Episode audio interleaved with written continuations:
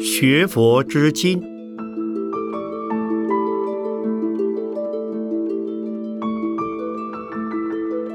圣严法师著。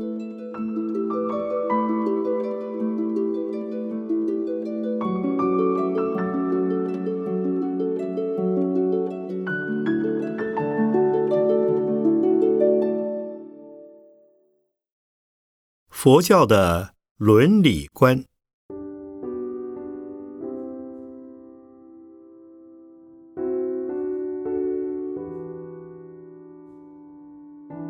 人与人之间的相处，如果希望彼此能够互相协助与共同合作，就不能没有人与人之间的各种关系。这种正常的关系，可用两个名词来说明。那就是个人应负的责任或应尽的义务。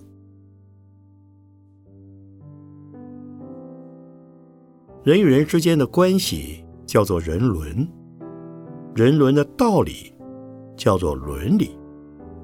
研究人伦道理的学问叫做伦理学。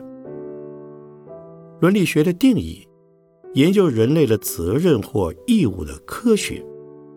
对于这种责任或义务的看法，便称为伦理观。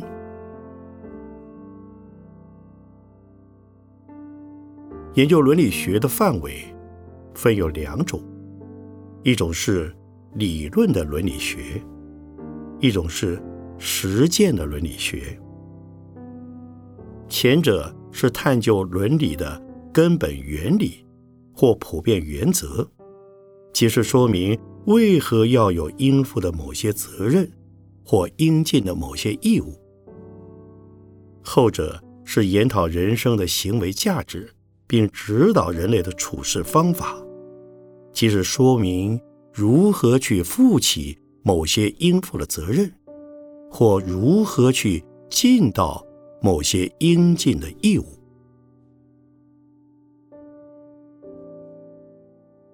因为人类的思想各有各的角度和深度，所以对伦理的看法也各有不同之处。唯其人类总是人类，所以人类的基本观念一定是相差不多的。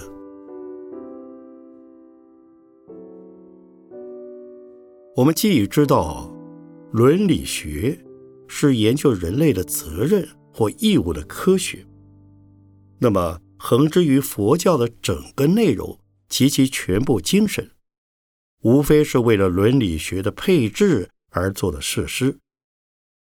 全部教理的开展，乃系理论的伦理学；一切教义的遵行，乃系实践的伦理学。理论方面固然浩瀚博大，若以综合介绍。不出无常无我。实践方面，故有八万四千法门之说。若与归纳来说，也不出戒定慧的三无漏学。现在先谈理论方面的。佛陀成道后，最初说法度人，即是说的。无常无我，因为众生之有苦恼，根源在于有生有死。有生有死的根源在于迷失的本具的佛性，误将无常的万物现象当作恒常不变的，误将非我的内外事物当作是我及我所有的。因为误认万象是恒常不变，所以生起依赖性；因为误认内外事物是我即我之所有，所以生起执着心。有了依赖心和执着心，便会引起贪嗔痴等种种的烦恼心。比如，对于可遇的事物，常希望得到它。得到之后，仍嫌太少，又恐怕已得的少许也会失去。对于不可遇的事物，不希望得到它；得到之后，虽然不多，已够烦恼，何况唯恐将会来的更多。像这种患得患失的心理，便是由于有一个常有之我的观念而来。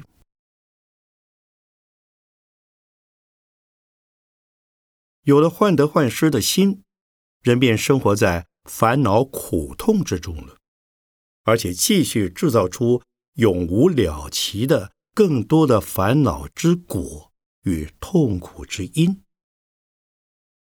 首先将他人与我对立起来，再将自我用烦恼与苦痛筑起一个生死的牢狱，把我关进了生死的牢狱。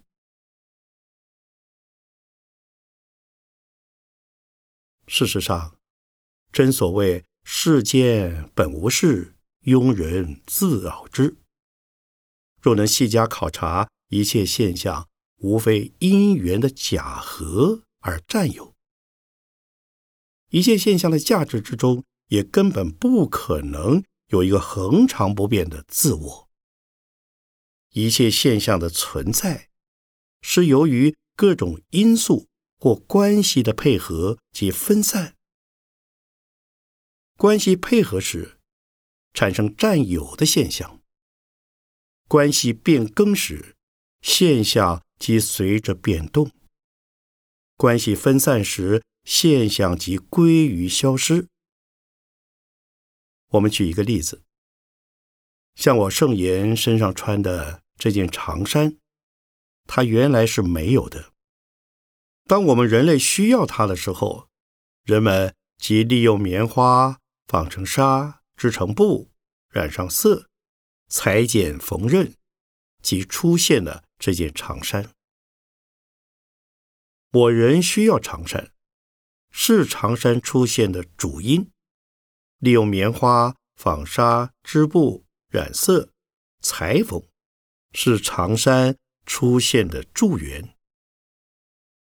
如果愿意分析这件长衫的话，那么除了它的主因和助缘的聚集，就没有长衫这样东西可见了。再进一步看，我这件长衫完成之后，是不是就能永远存在于世呢？这又是不可能的，因为当我穿着它的时候，它就开始旧了，多穿一次便更旧一次。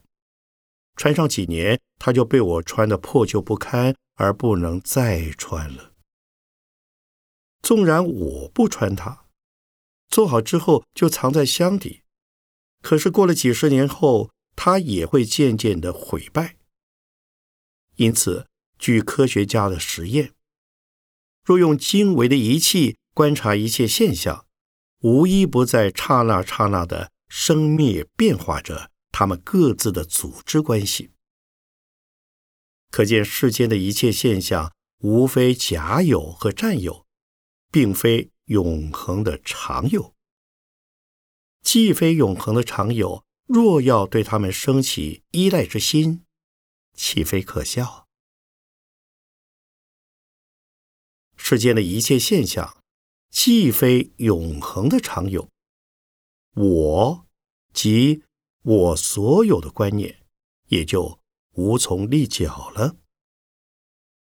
所谓我，及我所有的观念，可分精神和物质的两方面来说。这在佛学的专有名词，精神的部分称为正报，即是生命的主体；物质的部分称为依报，即是生命所赖于。显现的附属品。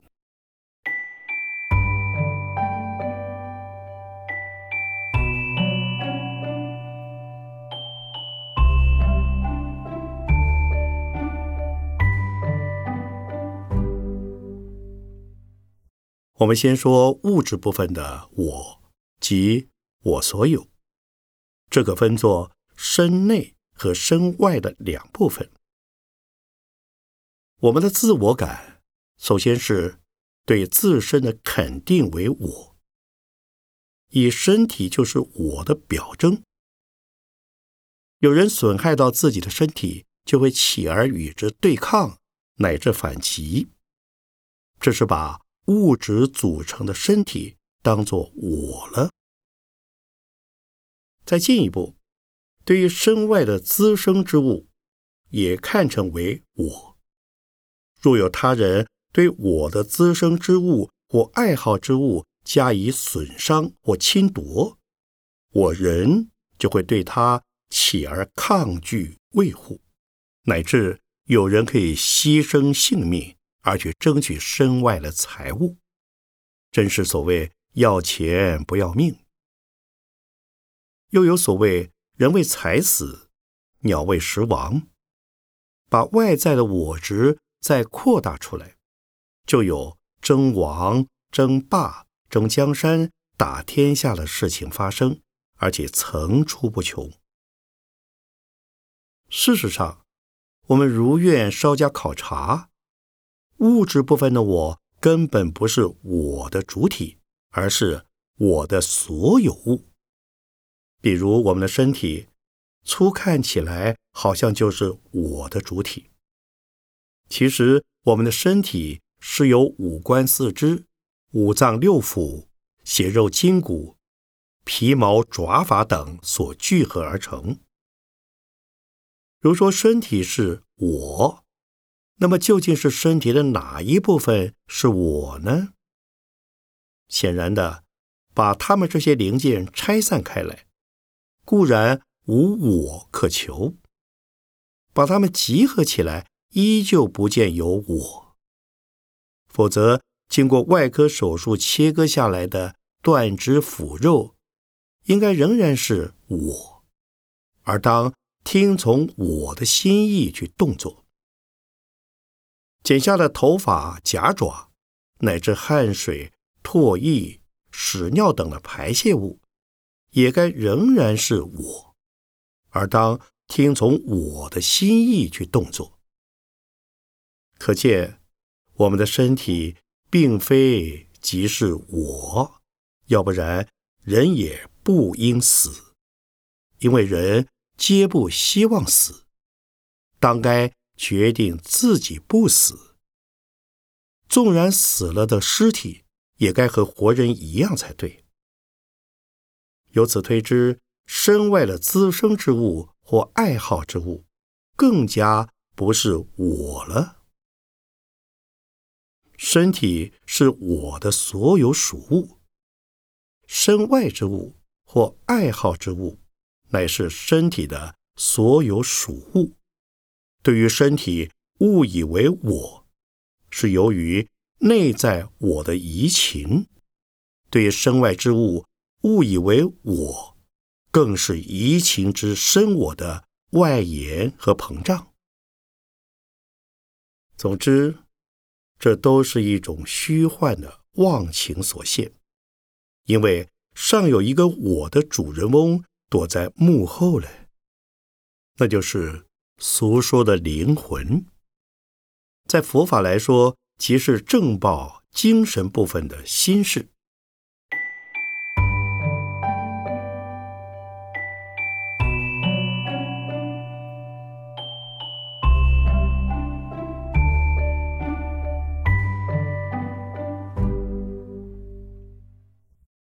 现在再看。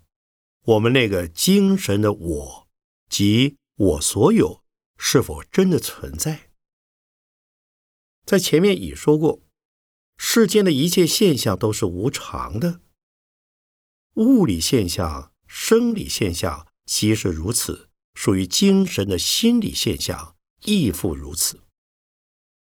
我们的心念之波动起伏，好像长江大海的水面，真所谓。无风三尺浪，而且后浪追前浪，一浪接一浪，相继不已，瞬息变化。所以，虽在我人身体的幕后，有着这么一位大导演，这位大导演的面貌，却也是变变不已、捉摸不定的。这在佛教称它为“事”，而不是俗称的灵魂。因为俗称的灵魂观念是固定性的生命的主体，人的生死死生，一般人即以为不过是这个灵魂从这个肉体搬到那个肉体之中，肉体虽可搬来换去，灵魂却永远是固定而不变的。这在佛教便把存有这种想法的人们。称为常我外道。佛教所说的事，即是心的异名。心的现象既是变异无常的，事的内容必然也是变异无常的。心事的活动必定要对他自己负责。事的状态有点像近代的录音带，一方面。它能把外在声音录进去，一方面又能把已经录进去的声音放出来。我人的心事也是如此，他把我人的行为影像业记录进去，同时又把已经记录进去的行为影像业显现出来。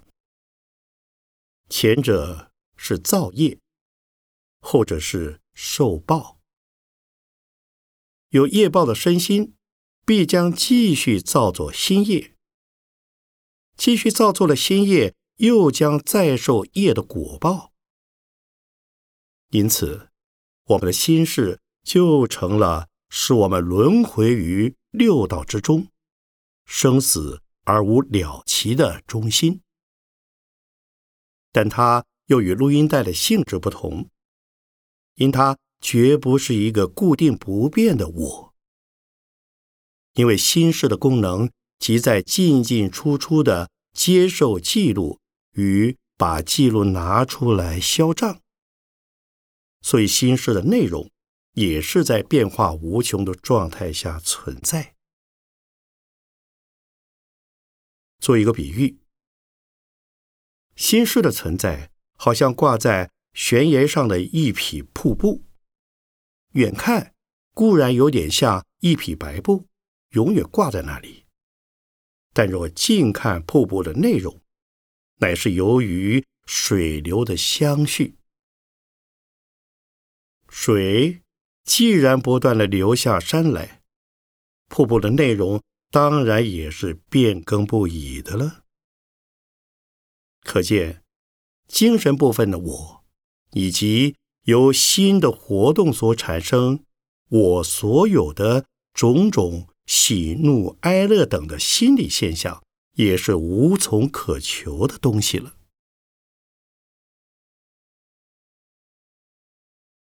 不过，上面所讲的无常与无我，从理论上说已经非常明白。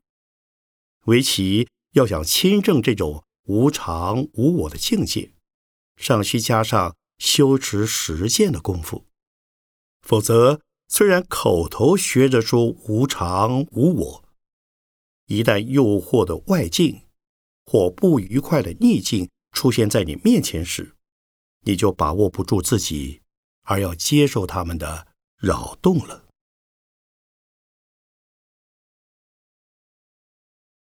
同时。无常无我的理论，即是实践的佛法的基础。因为佛教所讲的无我，是去掉自私的我，而不是将应负的责任或应尽的义务也去掉。唯有去掉了自私的我，方能真得解脱。唯有去掉自私的我，才能更积极。更深广的担起应负的责任或应尽的义务。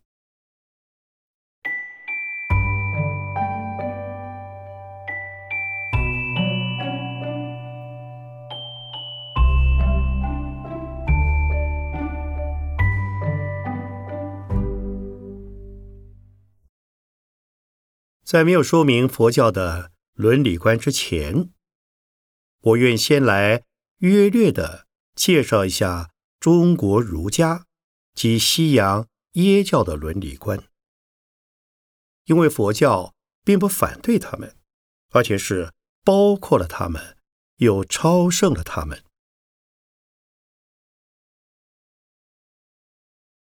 中国的儒家以孔子为代表，是以人间之我为中心的人间伦理观。从个人向外推展，便是修身、齐家、治国、平天下。人与人之间的关系，则以君臣、父子、夫妇、兄弟、朋友的五伦来网罗了一切。儒家的推己及人，虽也讲到推人及物，然于对物的仁爱心，终究不是这么深刻。再从个人向内做功夫，便是正心、诚意、格物、致知。用心的次第，则为静而后能安，安而后能虑，虑而后能得。这种观念，乃是人本主义的伦理思想。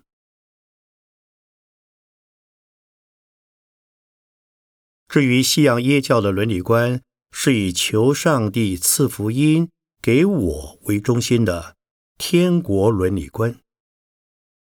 儒家是以人间之我为伦理的中心，耶教乃以天国的神为中心。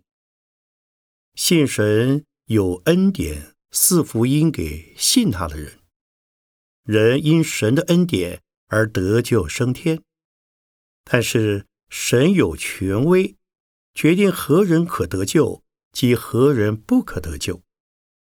信他的人虽有得救的希望，却也未必一定可以得救。为了祈求神将升天国的福音。赐给信他的人，信他的人就不得不遵守他给信徒们立下的约命，那就是旧约和新约。约中的主要规定就是摩西的十诫，十诫的遵守不是为了造成人间的幸福，而是作为升天的条件之一。这不是人类自己的要求，而是。上帝的命令，因此，在耶教的基本理论上，为了求升天国的理由，必要时可以牺牲人间的和平与安乐。可见，耶教虽然也以人间的我之要求为起因，在他们的想法上，却是道果为因的，是假想天国的上帝。无中生有的造了世界万物及人类，再以恩人的姿态来叫人去生他的天国。人类为了求生他的天国，就不敢不听信摩西假托上帝之名而编造的一套神话。所以我说，耶教的伦理观是以天国的上帝为中心的。在境界上说，天国固然比人间高了一层，但在伦理的实践上说，以天国的上帝救我为中心的伦理观，远不及以人间之我为中心来的贴切可取。因为耶教在必要时，可以为了升天国的理由而牺牲人间的伦理。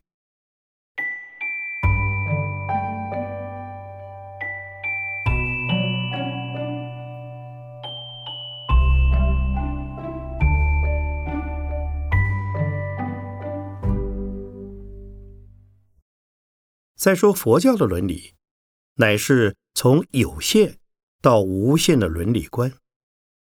这可分作三点来说明：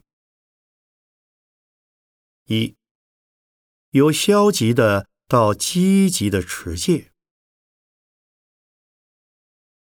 佛教的人天善法是五戒十善。所谓人天善法，即是做人和升天的基本德目。因为佛教主张要从人的本位上走向成佛之道，成佛超胜于做人。若不先把人做好，就想成佛，那是不可能的。人的进一步是升天，升天是由于为善的结果，为善的最高结果是升到天上，享受天福的报赏。但是佛教的目的，并不教人以升天享福为就近，因为一定的天福享完之后，又得接受苦的折磨。所以佛教教人应以解脱生死，乃至求成佛道为目的。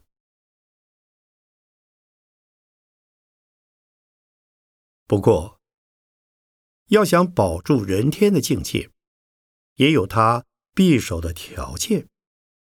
持五戒者，不失人身。五戒即是不杀生，主要不杀人；不偷盗，不邪淫，不妄语，不饮酒。在此五戒之中，但能把一戒或两戒持守清净，转生人可为人。五戒全部清净。即可于来世成为富贵尊荣和受考的人。若能守十善，即可升天。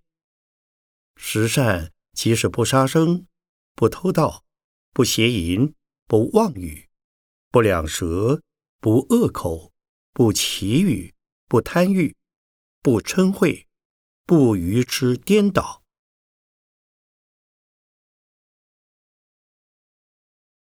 初看五戒十善，乃是消极的；不作恶就是善。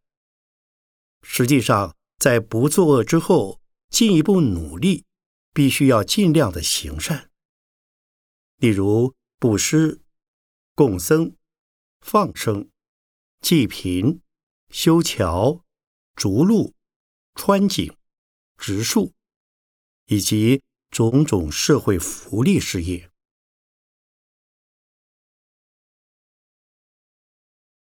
修五戒十善者，成就人天福报。以人天善法为基础，用解脱生死的要求去为一切众生的解脱生死而努力，那就是行的成佛之道。在行此成佛之道的过程之中，即被称为菩萨，所以也可名之为菩萨道。对菩萨来说，但问结果。不拘方法，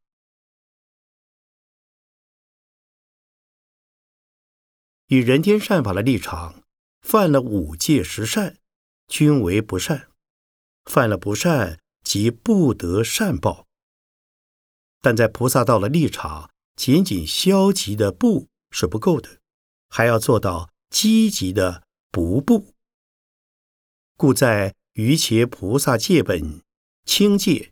第九条之下有明文规定：若诸菩萨安住菩萨境界律仪，善权方便，为利他故，于诸性罪少分现行，由是因缘，于菩萨界无所违犯，生多功德。此所谓性罪，就是指的。前面所讲十善行的上来七相，也即是说，菩萨为了适应度众生的机缘，杀盗淫妄的方便善巧，也不得不用。例如，杀一恶人而救多数好人是应该的。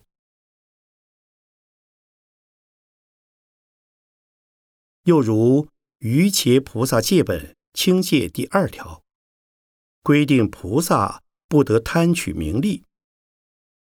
接着第四条却又规定，不得不去应供受称。第五条更加规定，不得不受贵重的宝物布施。这是说，菩萨不当为个人来贪取名利，但是如果为了接引众生，却不得放弃任何一个有利的机会来接受他们的好意。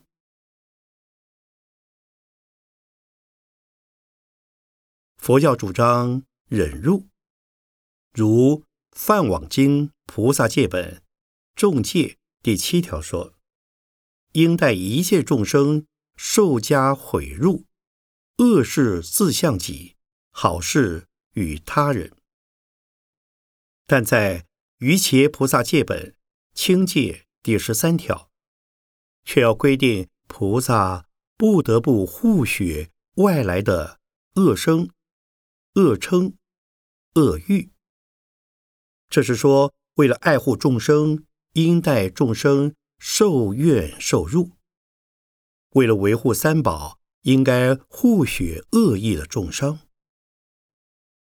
再说，菩萨对众生当存慈悲心，但在必要时，也应以微折的方法，使得众生驯服。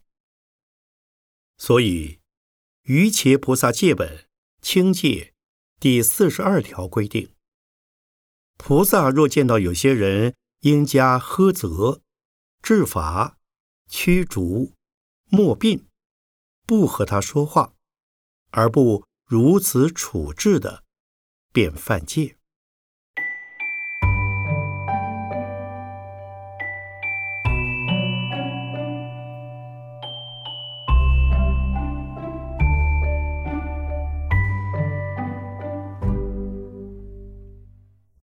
二，由个人的到一切众生的推善。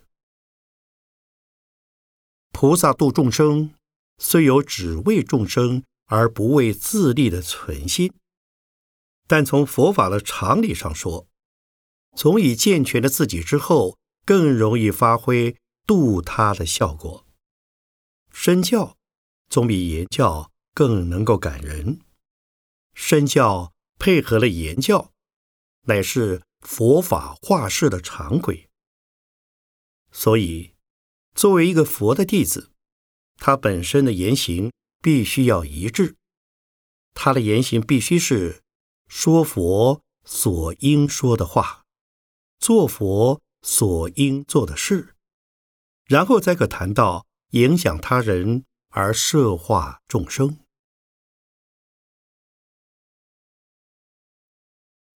从个人的自我教育与自我修持，而到度脱众生，这是上求佛道以自度，下化众生以度他的菩萨之道。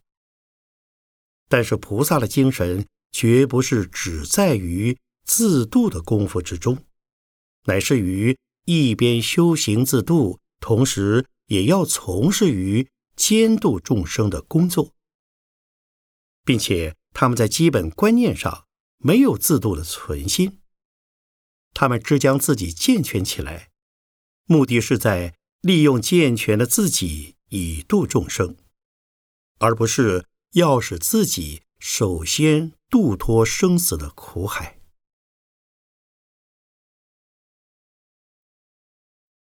个人健全之后，便可影响他的家人亲友，感化他的家人亲友。进一步影响他所处的时代和环境，形成一种佛化的风气，造成佛化社会的人间净土。这是菩萨行的主要任务和目的。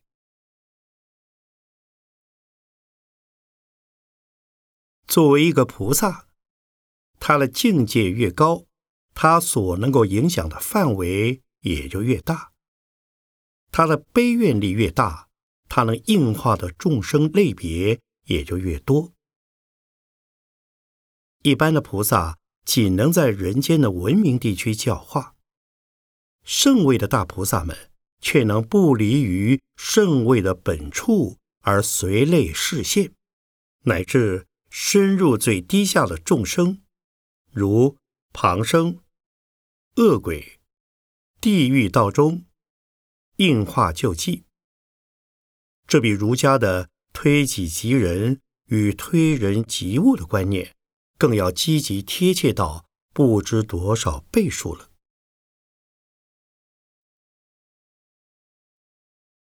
三，由我到无我的自在。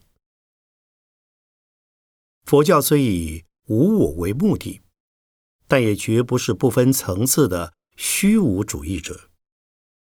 佛教讲无我，乃是修学的宗旨，而非出发点。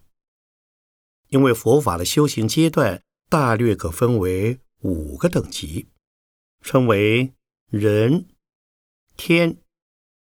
声闻、缘觉、菩萨、佛的五圣，在人与天的阶段，仍是有我的；声闻与缘觉的阶段，我的意识便可解脱。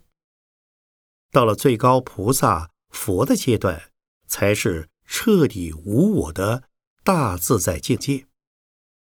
现在。就把它们分作三个小题目来加以说明。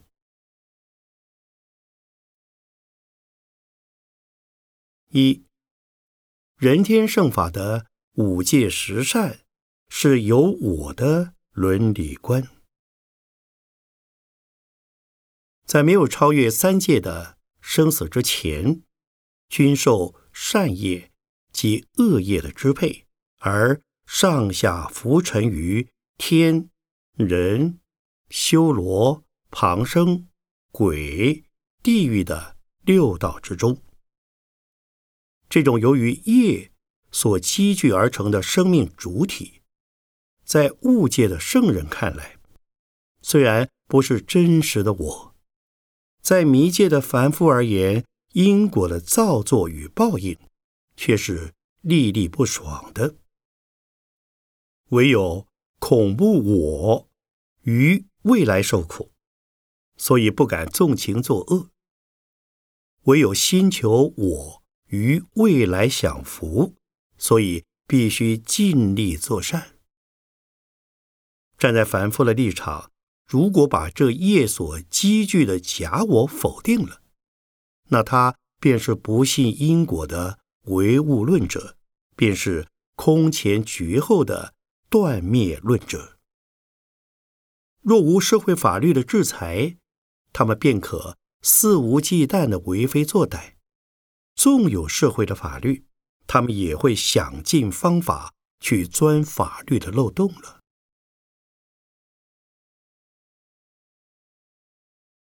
二，二圣法的四谛是我之解脱的伦理观。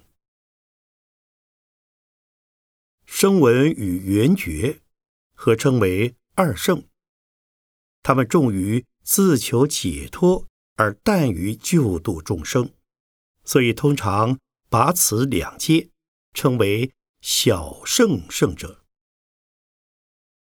所谓四圣谛，就是苦，凡夫是苦的活动，即苦的原因，灭。苦的灭除，道灭苦的方法。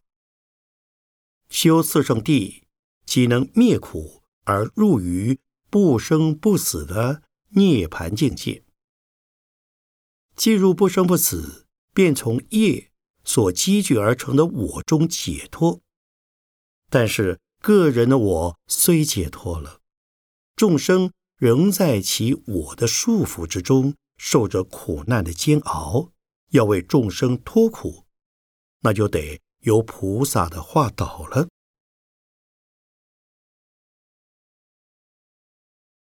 三大圣法的四摄六度是无我自在的伦理观。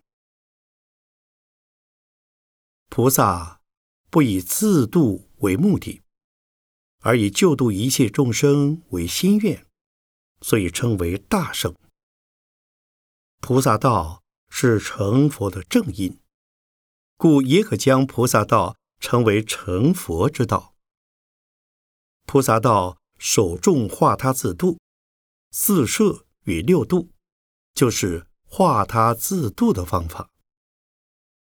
爱语、安慰、鼓励、布施、财物、智慧、力行、福利人群、同事，深入各阶层去，称为四种摄化众生的方法：布施、持戒、忍辱、精进、禅定、智慧，称为。六种菩萨自度的方法。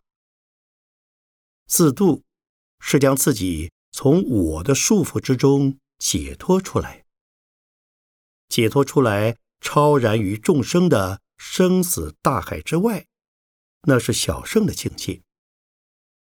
小圣圣者若想成佛，他们必得再到生死的大流之中来救度生死不已的。芸芸众生，这就是回小圣而入大圣的菩萨精神了。凡夫由于各自所造的业力而受生死果报的束缚，是有我的境界。小圣圣者解脱了生死，乃是无我的境界。大圣圣者虽已超越了生死。却仍以悲心愿力进入生死界中，化度生死界中的凡夫众生，以愿力进入生死，乃是无我而自在的境界。这是佛教伦理观的逐级升华，也是佛教伦理观的特别超胜之处。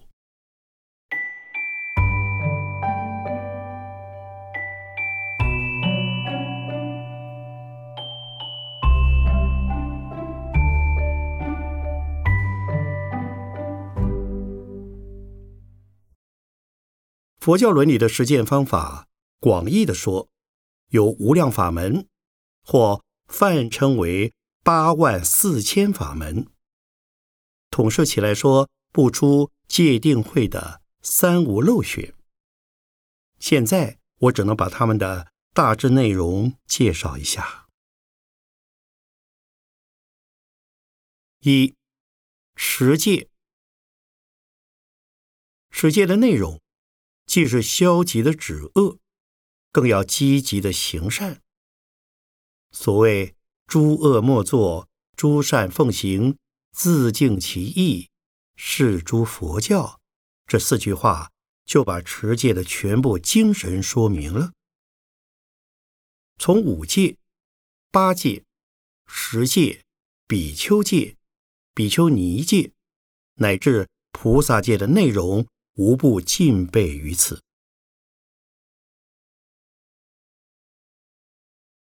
二，习定，这是一种思想过滤或心念沉淀的方法。不习定，福旺的心境便平静不下来，心境的混乱便会引生烦恼而造作罪业。心境平静。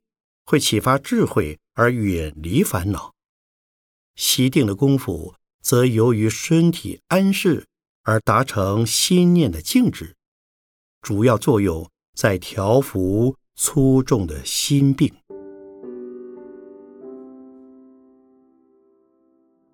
三，修慧，智慧的最高境界是在亲自证悟体验到诸法的实性。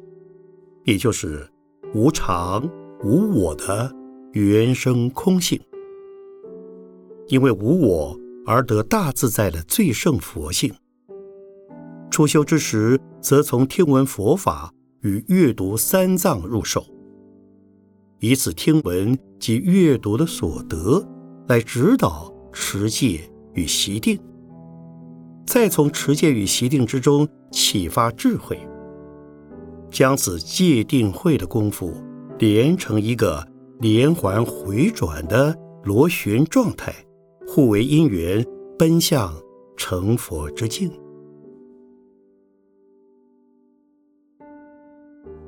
诸位先生，我非常抱歉，因为时间关系，未能将本题多做发挥。在座诸位虽不完全是佛教的信徒，但我知道贵会的会员都是当今的知名之士，或为教授学者，或为高级公务员，对于佛学均有相当的研究和认识。今天我能有此机会来向诸位先生请教，作为贵会第三十次集会的主讲人，内心感到万分的高兴。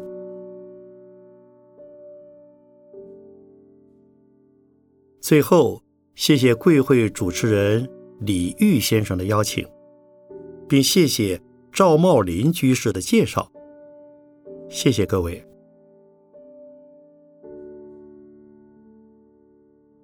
一九六七年四月十七日，讲于台北市甲辰学佛周会。